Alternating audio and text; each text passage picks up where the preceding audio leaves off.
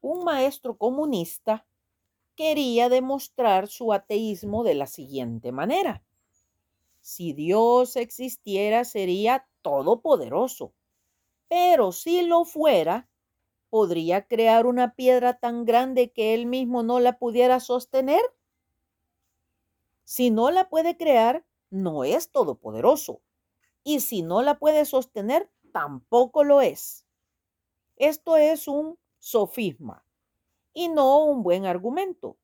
Dios puede hacer todo lo que es posible y todo lo que va de acuerdo con su carácter moral.